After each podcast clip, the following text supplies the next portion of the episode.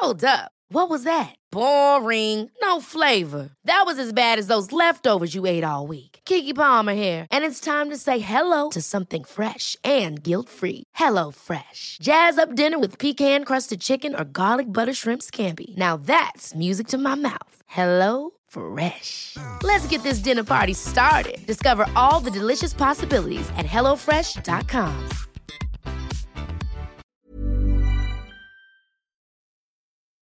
Christina und ihr Stiefbruder Brian verschwinden in einer heißen Sommernacht in Texas.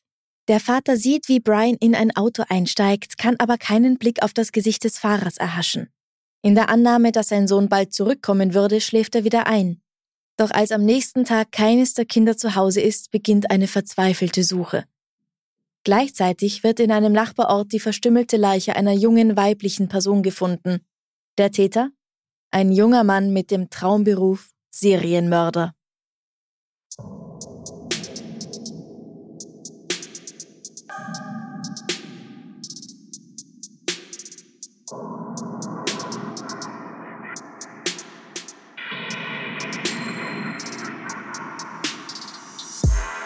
Servus, grüß euch, herzlich willkommen bei Darf's ein bisschen Mord sein, dein Podcast zum Thema wahre Verbrechen. Mein Name ist Franziska Singer und es läuft gerade noch bis einschließlich 16. Februar 2024 der Ö3 Podcast Award. Würde mich sehr freuen, wenn ihr Darf's ein bisschen Mord sein dafür nominieren würdet. Dafür einfach auf die Seite gehen. Der Link ist in den Show Notes.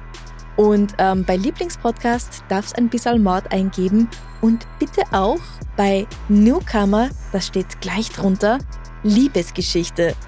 Dann habe ich mit beiden Podcasts eine Chance, von der Jury überhaupt berücksichtigt zu werden. Ob man den Preis dann tatsächlich gewinnt, ist ja noch eine ganz andere Frage. Außerdem könnt ihr natürlich auf Steady Komplize werden und damit meine Arbeit hier, die Arbeit an diesem wunderbaren Podcast unterstützen. Den Podcast wird es nicht geben ohne so tolle Komplizen wie zum Beispiel Stephanie N. oder Sandra H. Herzlichen Dank an dieser Stelle. Natürlich bekommt ihr je nach Level auch Boni dafür. In der Bonus-Episode Dezember gab es so eine Art Jahresrecap. In der Januar-Minisode zusammen mit Julia Stipsitz habe ich über etwas aktuellere Fälle gesprochen. Und in der Bonus-Episode im Januar ging es nach Schottland ins Haus des Blutes. Außerdem erzähle ich in den Bonus-Episoden immer, was so bei mir los war im letzten Monat. Alles absolut werbefrei und ihr könnt alle Episoden schon einen Tag früher hören als alle anderen. Aber jetzt geht's los mit unserem heutigen Fall. Es ist der 29. Juli 1993 in Ellis County, Texas, gleich südlich von Dallas. An diesem schwülen, heißen Tag bemerkt ein Straßenarbeiter etwas Weißes im dichten Gebüsch unweit einer Brücke über den Bach Smith Creek. Zusammen mit einem Kollegen geht er nachsehen und als sie sich durch Brombeersträucher und Dornen kämpfen, nehmen sie einen abstoßenden Geruch wahr. Bald darauf wird auch klar, was da liegt und stinkt. Es ist die Leiche einer jungen Frau oder eines Mädchens, die halb auf dem Rücken liegt. Einer der beiden Männer bleibt bei der Leiche, während der andere in den nächstgelegenen Ort Tellico fährt, um die Polizei zu benachrichtigen. Als die Polizei kommt, stellt sie schnell fest, dass der Leiche etwas Wichtiges fehlt, nämlich Kopf und Hände. Bei der Suche danach stoßen die Ermittler auf eine weitere Leiche, die knapp 300 Meter von der ersten entfernt liegt. Der junge Mann ist, im Gegensatz zu ihr, vollständig bekleidet und offensichtlich nicht älter als 15. Ihm fehlen keine Körperteile. Die Leichen sind so schwer zu erreichen, dass die freiwillige Feuerwehr kommen muss, um bei der Bergung zu helfen. Für die Autopsie ist das Dallas County Medical Examiner's Office zuständig. Die beiden sind aufgrund des Fortschritts ihrer Verwesung nur ein, zwei Tage tot.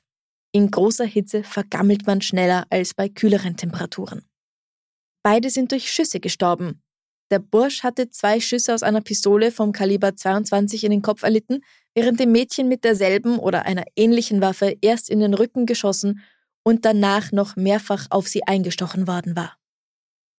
Der oder die Täter hatten außerdem ihren Kopf und ihre Hände abgetrennt, entweder mit einer Axt oder einem großen Jagdmesser. An der Stelle, an der die Hände abgetrennt worden waren, deuten Blutergüsse auf die Verwendung von Handschellen hin. Sie ist überhaupt mit blauen Flecken übersät. Aber damit noch nicht genug.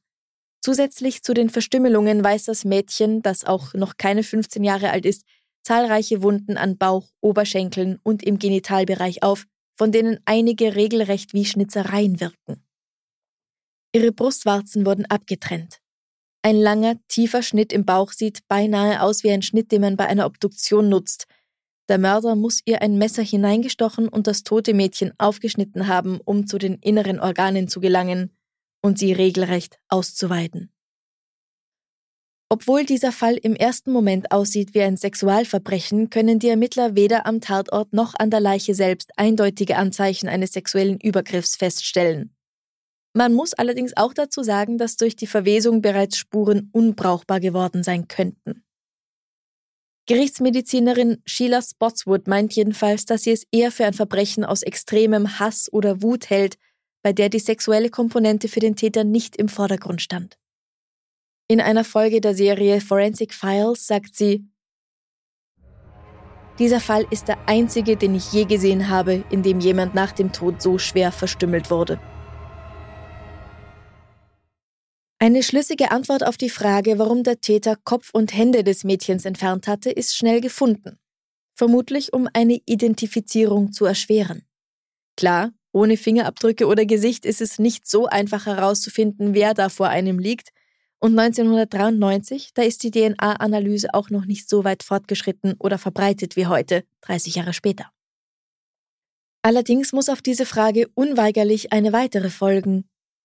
Wieso hat man sich bemüht, sie auf diese Weise zu verstümmeln und die Körperteile mitzunehmen, weil sie ja nicht vor Ort gefunden werden können, während die Leiche des Jungen bis auf die Schüsse offensichtlich unangetastet blieb. Könnte es sein, dass das gar nicht beabsichtigt gewesen war? Er war noch schwerer erreichbar gewesen als sie, so tief war er in dem Dickicht gelegen. Eventuell war er nach den Schüssen den Hang runtergefallen und an einem Ort gelandet, der für den Mörder nicht mehr erreichbar gewesen war, weswegen er keine andere Wahl hatte, als ihn so unverrichteter Dinge liegen zu lassen. Als die Ermittler nach dem Abtransport der Leichen nach der Kleidung des Mädchens, Kopf und Händen und anderen Hinweisen auf den oder die Täter suchen, stoßen sie auf einen Teil des Stacheldrahtzauns, den der Mörder von der Straße aus überqueren musste, in dem mehrere lange blonde Haare hängen. Sie könnten dem Mädchen gehört haben. Das ist aber auch schon alles.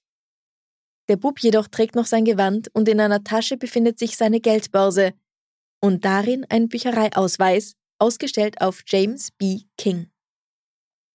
Einige Telefonanrufe bei Polizeistationen der Gegend später steht fest, dass in dem Dorf Garrett, etwa 30 Meilen südöstlich von Dallas, zwei Kinder als vermisst gemeldet worden waren.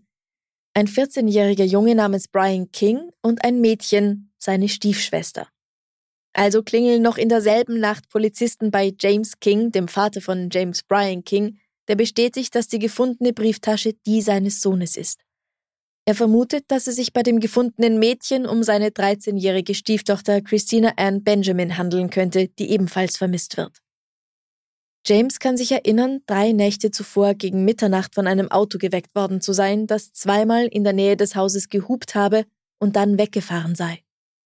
Wenig später klang es so, als ob ein Auto in der Nähe des Hauses parken würde, und da er eh schon wach war, sah er aus dem Fenster.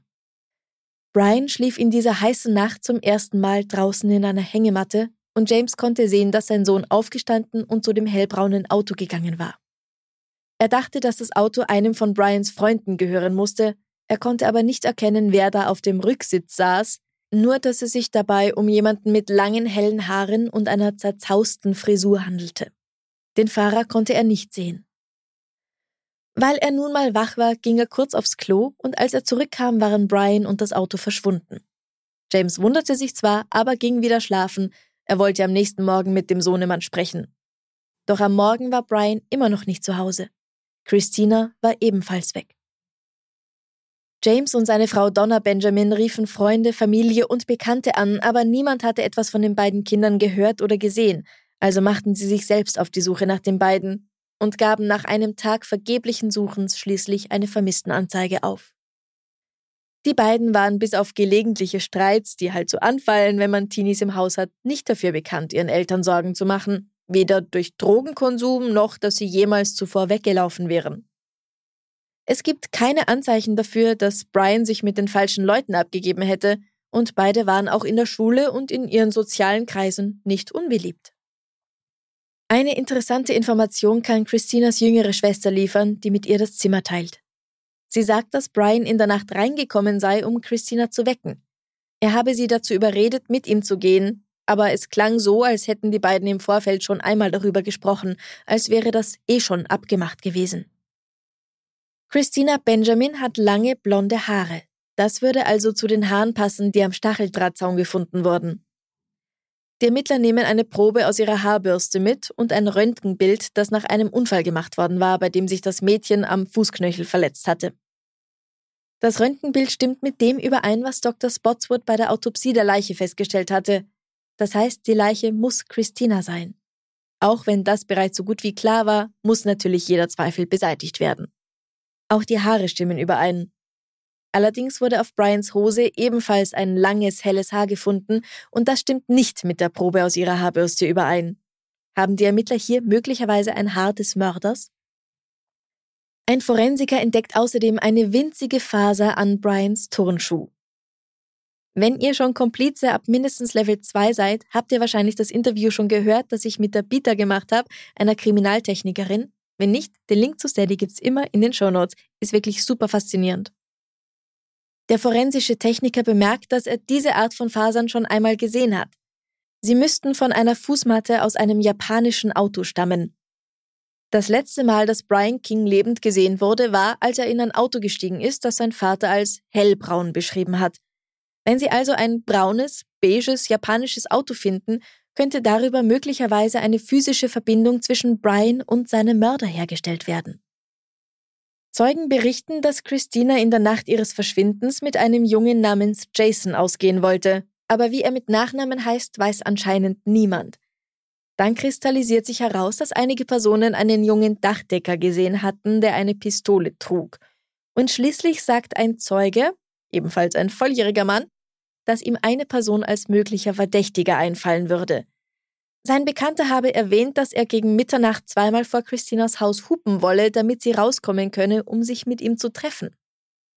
Er sagt auch, dass er diesen Typen irgendwie seltsam findet, weil er weiß, dass er früher Tiere getötet und ihre Köpfe als Trophäen behalten hatte und damit geprahlt hat.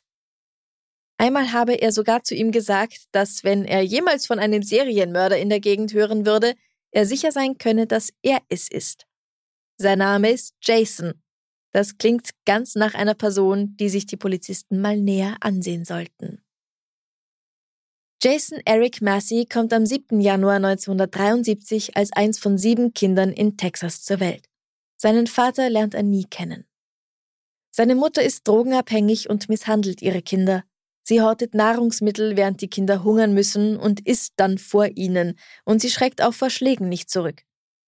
Die Familie zieht ständig um und ist oft wohnungslos. Irgendwann greift endlich das Jugendamt ein und bringt fünf der Kinder in Sicherheit, aber zwei bleiben bei ihr. Es sind Jason und seine jüngere Schwester. Der junge Bursch kommt mit dieser Art zu leben und der ständigen Misshandlung nicht zurecht. Er beginnt seine Aggressionen an jüngeren Kindern abzureagieren und Tiere zu quälen und zu verstümmeln oder zu töten. Als Teenager hat er bereits ein langes Vorstrafenregister, hauptsächlich wegen Tierquälerei, aber auch wegen Stalking. Also es ist wirklich so, dass er Katzen, Hunde und sogar einmal ein Kalb enthauptet und die Köpfe im Kühlschrank oder in Kühltruhen aufbewahrt. Er trinkt nach dem Vorbild seiner Mutter und den anderen Erwachsenen in seinem Leben exzessiv Alkohol und nimmt Drogen. Und während andere in seinem Alter Vorbilder wie David Bowie oder Rocky aus den Filmen haben, beginnt er sich mit Charles Manson zu identifizieren. Mit 16 Jahren bricht Jason die Schule ab und arbeitet ohne Ausbildung als Dachdecker. Dass er keinen Führerschein hat, hält ihn nicht davon ab, einen braunen Subaru zu kaufen. Braun, beige, irgendwie so, eine Farbe dazwischen wahrscheinlich. Und die Abwesenheit eines Waffenscheins nicht davon, seinem Cousin eine Pistole des Kalibers 22 zu stehlen. Als ein Mädel seine romantischen Gefühle nicht erwidert, bestraft er sie, indem er ihren Hund tötet und ihr Auto mit dessen Blut beschmiert. Als seine Mutter eines Tages sein Tagebuch liest, weist sie ihn in eine psychiatrische Klinik ein. denn darin beschreibt er neben seiner Heldenverehrung für Charles Manson auch seine Vergewaltigungs- und Mordfantasien. Außerdem schreibt er, dass er Satanist sei und sein Ziel ist, der beste Serienmörder der Welt zu werden.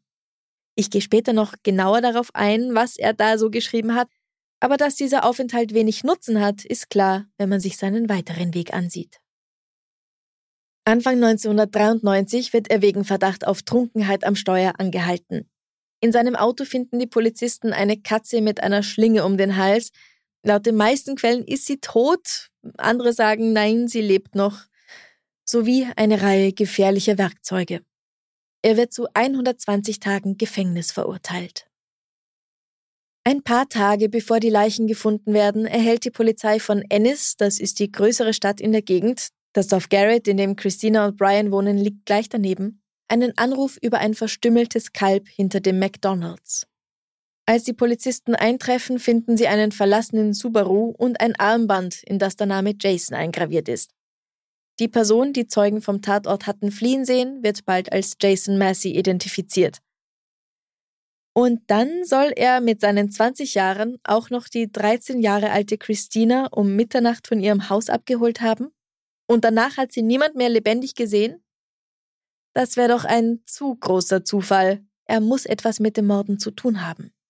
Es ist an der Zeit, mal mit diesem jungen Mann zu sprechen und vor allem auch sein Auto und seine Wohnung zu durchsuchen. Bei ihm zu Hause finden die Ermittler Zeitungsausschnitte über die Morde, mehrere scharfe Messer sowie Handschellen, an denen sich Blutspuren befinden, neben Büchern, die vor allem Satanismus und polizeiliche Vorgehensweisen zum Thema haben. Bei der Durchsuchung von Jasons verdächtig sauberem Subaru lassen sich winzig kleine Blutflecken finden, sowohl im Auto selbst sowie auf einem Messer und einem Hammer, die darin liegen. Neben diesen Gegenständen hat er auch Klebeband, Isolierband, einige lange blonde Haare und ein Blatt, an dem Blut zu kleben scheint in seinem Auto. Das wird also gleich beschlagnahmt und in ein Labor gebracht, damit Spezialisten es auf Blut, Fasern und sonstige Spuren untersuchen können. Ein DNA-Test ergibt eine genetische Übereinstimmung zwischen Christinas Blut und dem Blut, das auf dem Autositz, dem Klebeband und dem Hammer gefunden wurde. Ein anschließender Vergleich von blonden Haaren aus dem Auto und den Haaren, die in der Nähe des Tatorts gefunden worden waren, ergibt eine mikroskopische Übereinstimmung und die Teppichfasern aus Jasons Auto stimmen außerdem mit der überein, die an einem von Brians Schuhen gefunden wurde. Das Haar, das an Brians Hosenbein sichergestellt werden konnte, stimmt ebenfalls mit denen von Massey überein. Dann meldet sich auch der Entomologe Neil Haskell mit seinen Ergebnissen und bestätigt die Einschätzung der Gerichtsmedizinerin. Die Insekten bzw. deren Larven, die an und in den Leichen gefunden wurden, deuten darauf hin, dass der Tod irgendwann zwischen dem späten Abend des 26. Juli und dem nächsten Morgen eingetreten war. Als Jason wegen Doppelmordes verhaftet und angeklagt wird, lächelt er glücklich. Er bestreitet die Vorwürfe und behauptet, die beiden Opfer nicht zu kennen. Ein Verkäufer, der ihm Kaliber 22 Munition, Handschellen und zwei Messer verkauft hatte, kann ihn jedoch bei einer Gegenüberstellung identifizieren. Und nach der Veröffentlichung seines Fotos in der Zeitung meldet sich der Besitzer einer Autowaschanlage bei der Polizei. Er erinnert sich, dass er Jason Massey eines Nachts bei seiner Anlage gesehen hatte, wie er das Innere seines Wagens gereinigt und einige Gegenstände entsorgt hat. Die Mülltonnen der Autowaschanlage sind seither nicht geleert worden und darin sowie in den Staubsaugerbehältern kann die Polizei unter anderem ein rotes Kopftuch mit blonden Haaren und ein Stück Papier mit Massys Namen darauf sicherstellen. Es stellt sich auch heraus, dass Jasons Cousin eine Pistole des entsprechenden Kalibers besitzt, die er im Haus seiner Großmutter zurückgelassen hatte, wo sie für Jason zugänglich war und die nun nicht mehr an ihrem Platz ist. Auf der Suche nach weiteren Zeugen, die eine zeitliche Verbindung zwischen Jason Massey und dem geschätzten Zeitpunkt der Morde herstellen können, stoßen die Ermittler auf ein Mädchen namens Christina Irwin, das Christina Benjamin ähnlich sieht. Sie sagt, sie hat den Abend des 26. Juli mit Jason verbracht, bis er sie irgendwann nach 23 Uhr verlassen hat. Irgendwie ist er an diesem Abend komisch drauf gewesen. Ihre Schwester sagt, dass sie Jason mit einer Pistole und einem Karton von Walmart gesehen hat, in dem Handschellen gelegen sind. Das alles spricht nicht gerade für ihn, aber es kommt noch mehr. Jasons Bekannter Christopher Nowlin, selbst drogenabhängig und polizeibekannt, sagt aus, dass er ihn mit Christina Benjamin bekannt gemacht habe. Die beiden hätten miteinander geflirtet und darüber gesprochen, sich irgendwann nachts rauszuschleichen. Er sagt außerdem, dass Jason ihm erzählt habe, dass er vorhatte, Christina sexuell zu missbrauchen, sie mit einem Messer zu verstümmeln, um ganz genau zu sein, ihr die Vulvalippen abzuschneiden, sie zu braten und zu essen und das Mädchen zu töten. Er meint allerdings, dass er dem keine große Beachtung geschenkt habe, weil Jason die ganze Zeit solche Sachen gesagt habe. Andere Zeugen sagen aus, dass der Angeklagte oft davon gesprochen hat, Hunde, Katzen und Kühe zu töten und dass er detaillierte Tagebücher über seine Aktivitäten führen würde. Seine ehemalige Lehrerin erzählt, dass Jason schon in der neunten Klasse eine Faszination für Hakenkreuze und morbide Bilder besessen und oft vom Töten gesprochen habe. Er habe immer einen Artikel über Charles Manson auf seinem Tisch liegen gehabt, um sich von seinem Idol inspirieren zu lassen.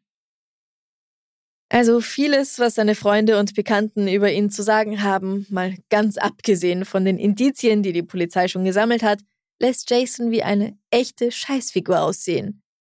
Klares Motiv für den Mord an diesen beiden Kindern oder Jugendlichen gibt es allerdings noch keins. Daher beschließt die Polizei mit der Behavioral Analysis Unit zusammenzuarbeiten, der BAU, die ihr wahrscheinlich alle aus der Serie Criminal Minds oder Mindhunter kennt. Die FBI-Profiler erklären Staatsanwalt Joe F. Grubb, dass sie denken, dass die Morde nicht sexuell motiviert gewesen seien. Was erstmal überrascht, weil Christina ja nackt gewesen und an den Geschlechtsorganen verstümmelt worden war. Aber die Profiler bestehen darauf, dass der Täter andere Motive hatte, Sie sollten nach jemandem suchen, der Tiere missbraucht hat. Der Mörder ist laut BAU organisiert und antisozial, er ist durch Gewaltfantasien angetrieben. Folter und Verstümmelung erregen ihn, vielleicht ist sogar Nekrophilie sein Ding oder er möchte es zumindest einmal ausprobieren. Er nimmt Drogen und besitzt ein Auto, sammelt Waffen und nimmt Souvenirs vom Tatort mit. Die Berichterstattung in den Medien über seinen Fall verfolgt er akribisch und sammelt Artikel darüber. Das eigentliche Opfer dieses Abends, das Ziel, war das Mädchen. Der Bub war nur zufällig zur falschen Zeit am falschen Ort, weswegen er vermutlich zuerst getötet wurde, einfach um ihn aus dem Weg zu schaffen, damit er sich ganz ihr widmen kann. Das passt auffällig gut zu dem, was die Ermittler bereits über Jason Massey wissen.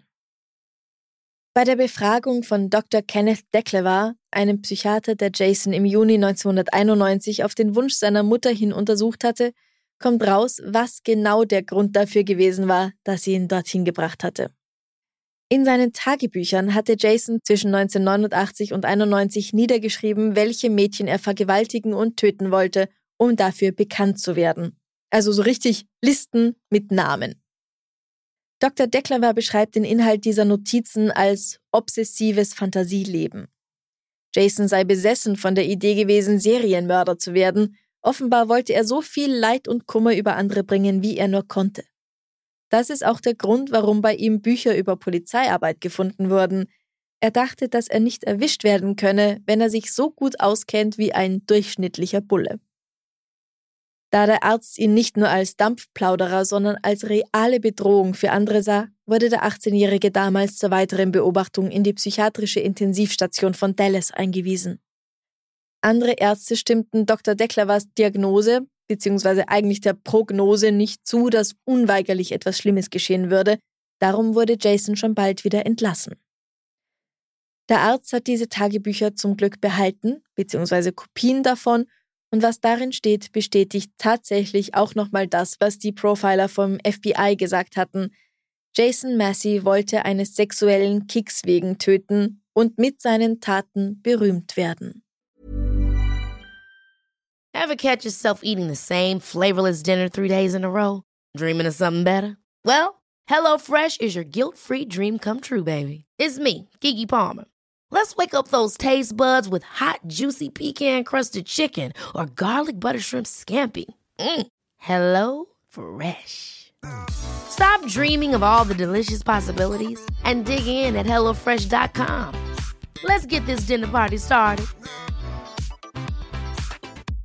Hey, I'm Ryan Reynolds. At Mint Mobile, we like to do the opposite of what Big Wireless does. They charge you a lot we charge you a little. So naturally, when they announced they'd be raising their prices due to inflation, we decided to deflate our prices due to not hating you.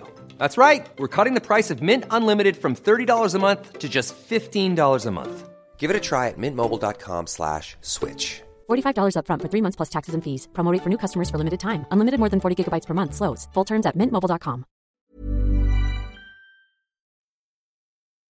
Jason Massey wird am 17. März 1994 wegen zweifachen Mordes angeklagt. Er sagt weiterhin, er ist nicht schuldig und davon überzeugt, dass sie ihm gar nichts können. Er ist bestimmt bald wieder auf freiem Fuß. Der Prozess beginnt im September. Das Eröffnungsplädoyer von Clay Strange fasst den Fall noch einmal zusammen. Der 20-jährige Jason Massey lernte die 13-jährige Christina Benjamin Mitte Juli 1993 kennen. Dem Freund, der die beiden einander vorstellte, Christopher Nolan, sagte er, er wolle sie töten. Zu diesem Zweck stahl er eine Pistole, kaufte Munition, Messer und Handschellen und verabredete sich mit dem Mädchen gegen Mitternacht. Ihr Bruder Brian kam mit auf die angebliche Spritztour. Im Wald angekommen, tötete er erst Brian und dann Christina und verstümmelte ihre Leiche. Jasons Verteidigung behauptet, dass die Zeugen von zweifelhaftem Charakter seien und man ihnen nicht mit Sicherheit glauben könne. Tatsächlich tritt nämlich Christopher Nolan selbst in Gefängniskleidung auf, weil er gegen seine Bewährungsauflagen verstoßen hatte. Die DNA-Analyse ist noch nicht sehr weit fortgeschritten und ihre Richtigkeit wird ebenfalls angezweifelt. Dann betritt die junge Frau den Zeugenstand, deren Hund getötet und verstümmelt und mit dessen Blut ihr Auto beschmiert worden war, nachdem sie Jason abgewiesen hatte. Sie sagt außerdem, dass er sie immer wieder bedroht und belästigt und ihr gesagt habe, dass er davon träume, sie umzubringen. Er hatte ihr auch das Foto einer Frau aus einer Zeitschrift geschickt, die er mit einer Schere enthauptet hatte, und ihr gesagt, dass sie einmal so aussehen würde. Sie liest den Geschworenen Auszüge aus seinen Briefen vor, die zeigen eindrucksvoll, wie obsessiv und gewaltbereit Jason schon 1989 war. Dem Gericht werden außerdem Briefe vorgelesen, die Jason im Gefängnis an ein ebenfalls inhaftiertes Mädchen geschrieben hatte, darunter eine Bemerkung, dass es am 26. Juli 1994 ein Jahr her war, seit das alles passiert ist. Was ziemlich eindeutig auf die Morde hindeutet, wenn ihr mich fragt, oder auch die Staatsanwaltschaft. Sein Verteidiger findet allerdings eine andere Erklärung. Jason sei am 27. Juli zu einer christlichen Veranstaltung gegangen und errettet worden. Ich meine, sein Verhalten danach war auch durch und durch unchristlich, also der Effekt dürfte nicht lang angehalten haben, aber okay. Erinnert ihr euch noch daran, dass James King, Brians Vater und Christinas Stiefvater gemeint hatte, dass eine weitere Person auf dem Rücksitz gesessen habe? Die Verteidigung hält sehr daran fest, dass diese Person nie identifiziert worden sei und dass man gegen niemanden sonst ermittelt habe. Alles scheint zu wackeln. Doch dann muss ganz plötzlich das Schlussplädoyer unterbrochen werden, weil ein neues Beweisstück aufgetaucht ist, das einfach alles ändert. Ein Wanderer ist nämlich bei einem Waldspaziergang auf eine verrostete rote Kühlbox gestoßen, die er neugierig geöffnet hat. Darin befanden sich, zu seinem Entsetzen, wie ich mir vorstelle, 31 skelettierte Köpfe verschiedener Tierarten und in eine Plastiktüte eingepackt vier vollgeschriebene Spiralhefte, die die Aufschrift tragen The Slayer Book of Death, die Gedanken des Jason Massey. Zum Glück tat der Wanderer das nicht als Müll ab, sondern erkannte, dass das ein wichtiges Beweisstück sein muss und hat sofort die Polizei gerufen, sodass wenig später eben die Gerichtsverhandlung unterbrochen werden kann, oder muss.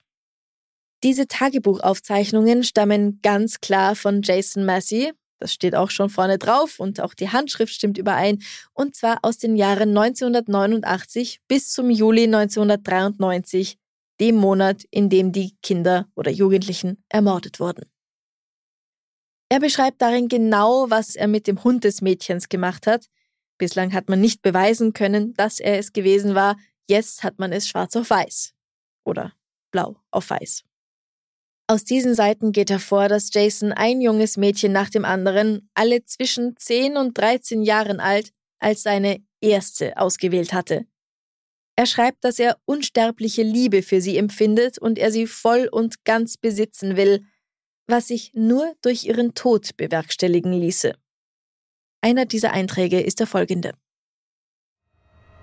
Mein Leben.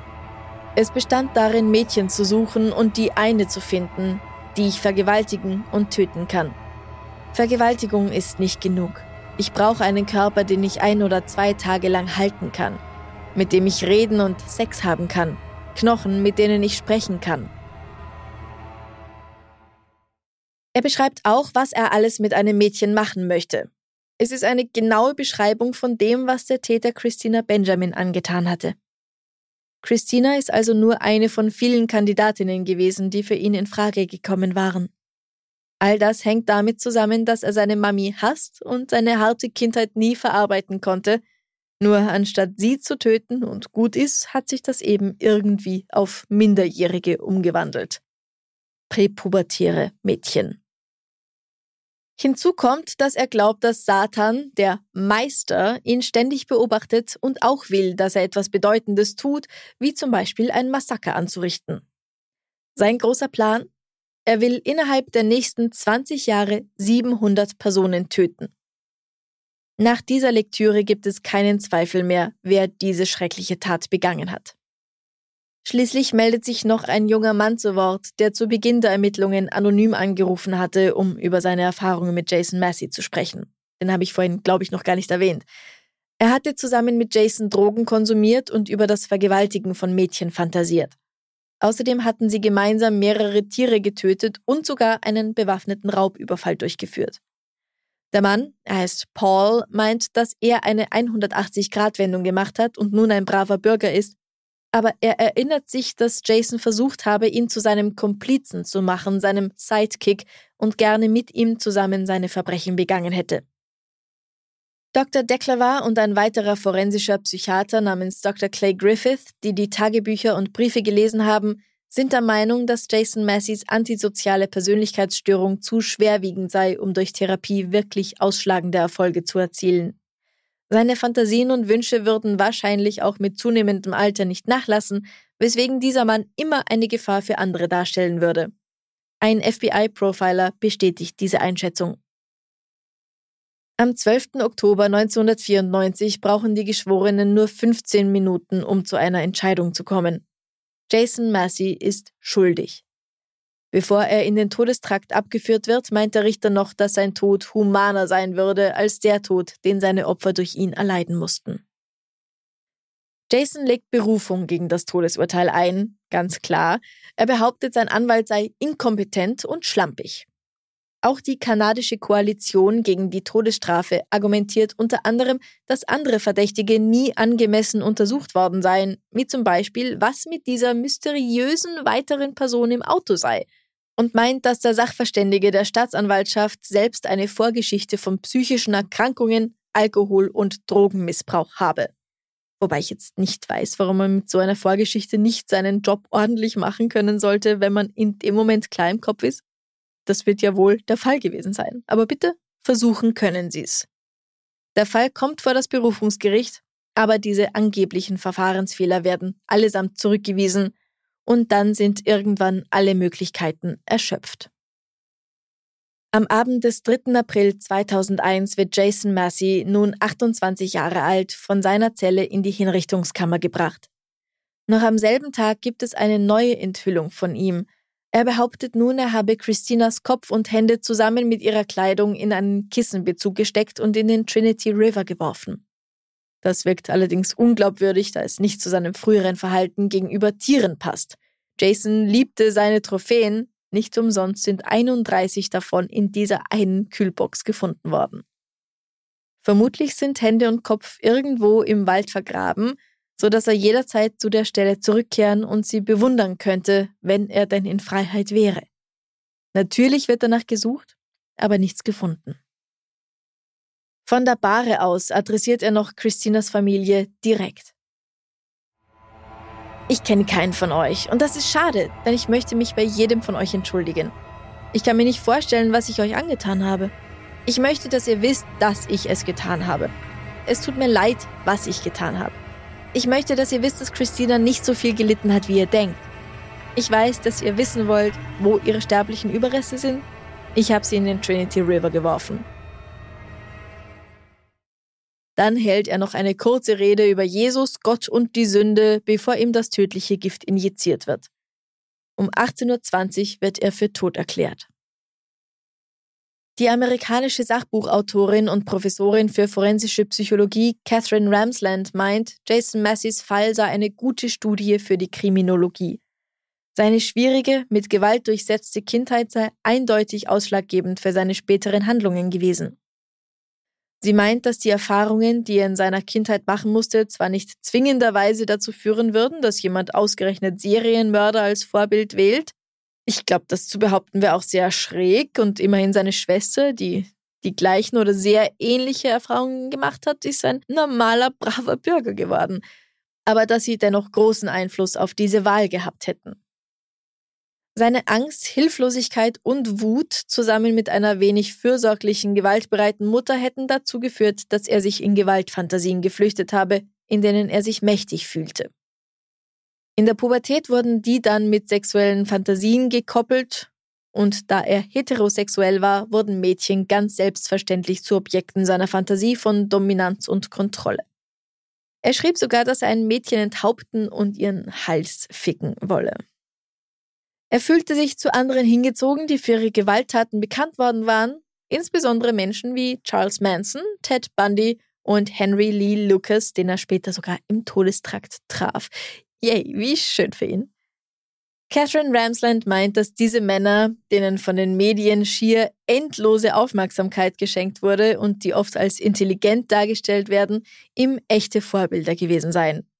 Wenn er sich schlau genug anstellt, kann auch er als Serienmörder berühmt werden und er wäre endlich kein Niemand mehr. Und naja, 30 Jahre später berichtet eine Frau in einem kleinen, weit entfernten Land in ihrem Podcast, also quasi Privatradio über ihn. Also würde Jason das vielleicht als Sieg empfinden? Allerdings würde ich ihn nur als Scheißfigur bezeichnen und nicht als coolen Helden. Also ich weiß nicht, wie gut er das tatsächlich fände, wenn er es noch hören könnte. Weil es ist doch ganz einfach so. Jeder hat jeden Tag die Chance, sich zu entscheiden, wie er diesen Tag leben möchte. Und nach seiner Entlassung aus der psychiatrischen Klinik hat er noch einmal eine ganz besondere Chance dafür bekommen. Soll er seine Pläne, ein Mädchen zu töten, wieder aufnehmen oder versuchen, stattdessen etwas Positives zu tun? Vielleicht ein bisschen an sich selbst arbeiten. Es ist ein entscheidender Moment und Jason entschließt sich weiterzumachen wie bisher.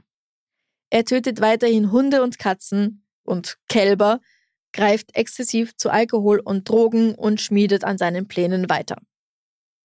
Okay, ja, wie sehr er tatsächlich frei entscheiden kann, bei einer stark ausgeprägten antisozialen Störung und seinem Umfeld. Ich meine, klar, es ist ihm schon bewusst, was man darf und was nicht. Und er entscheidet sich klar für das, was ihm davon leibender und erstrebenswerter erscheint, statt gegen seine, in Anführungsstrichen, inneren Dämonen, wie man halt so schön sagt, anzukämpfen. Er ist ganz klar zurechnungsfähig.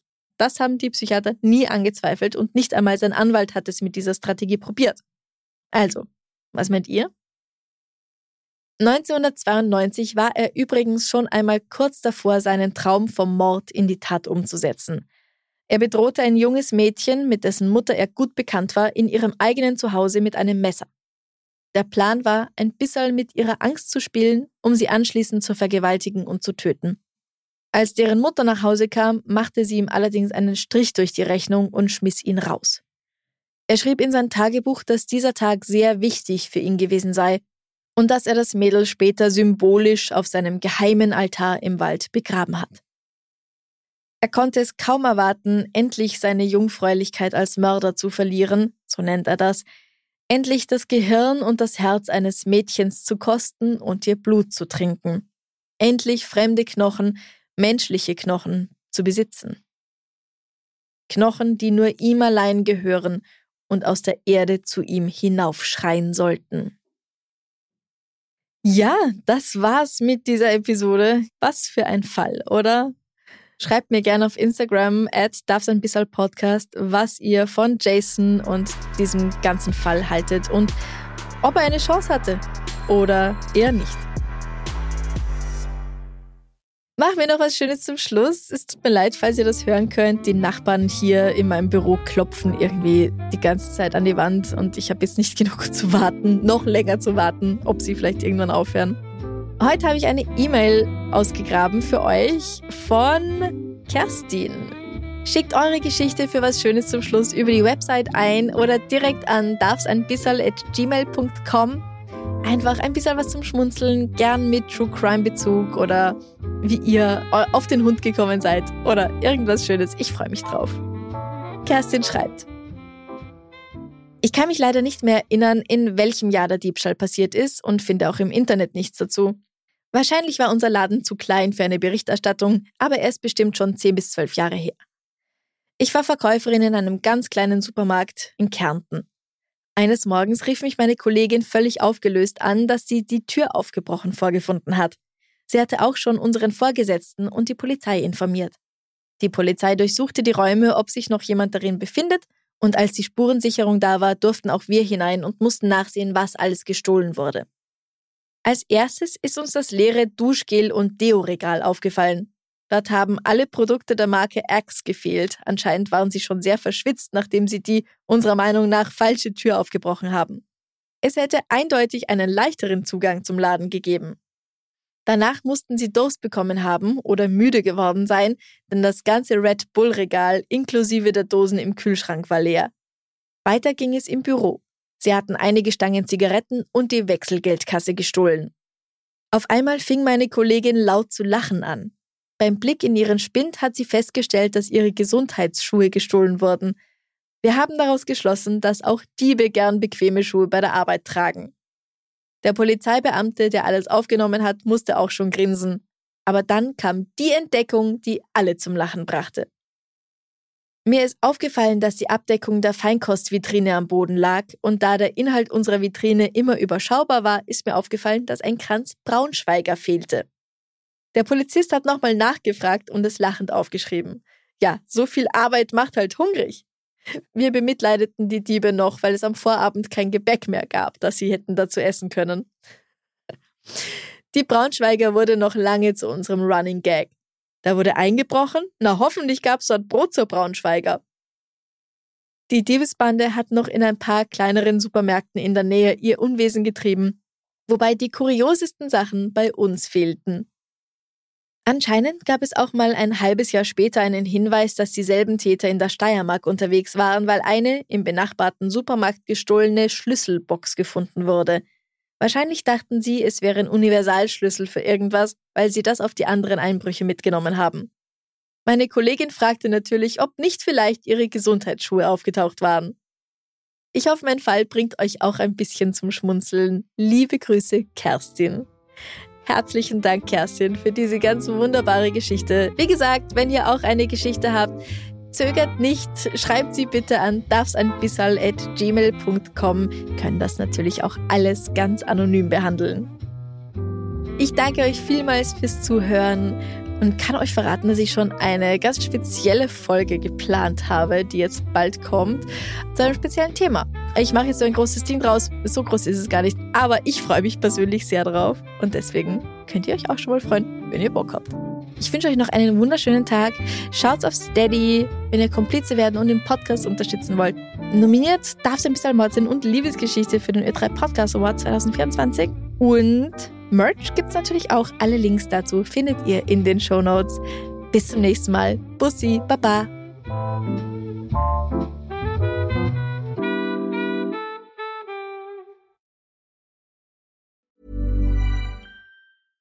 Catch yourself eating the same flavorless dinner three days in a row?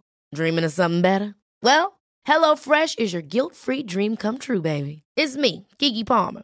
Let's wake up those taste buds with hot, juicy pecan crusted chicken or garlic butter shrimp scampi. Mm. Hello Fresh. Stop dreaming of all the delicious possibilities and dig in at HelloFresh.com. Let's get this dinner party started.